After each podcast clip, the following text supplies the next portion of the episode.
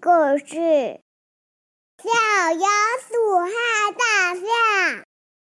小老鼠和大象。小老鼠想和大象一起玩游戏，他们可以玩什么呢？他们可以一起打篮球吗？大象喜欢打篮球，但是小老鼠不喜欢。那他们可以一起踢足球吗？小老鼠喜欢踢足球，但是大象一点也不喜欢踢足球。他们可以在床上跳来跳去吗？大象喜欢跳来跳去，但是小老鼠不喜欢。他们可以一起玩什么呢？他们可以一起走绳索吗？小老鼠可以勉勉强强，但是大象却不行。大象不喜欢热气球，小老鼠不喜欢放风筝。大象真的很不喜欢跳降落伞。没有用的，大象实在太大，小老鼠又太小。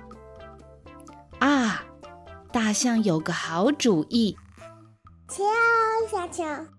打打打，锤锤锤，锯锯锯。大象做好了，是一辆斜力车，而且刚刚好，是一只小老鼠和一头大象可以一起坐的斜力车，是特别定做的哦。你，小老鼠。变得抬头有吃，下不来，叫妈妈，妈不来，叽里咕噜滚下来。妈妈说鼻子长才是漂亮。来，换你。大象，为什么你的鼻子？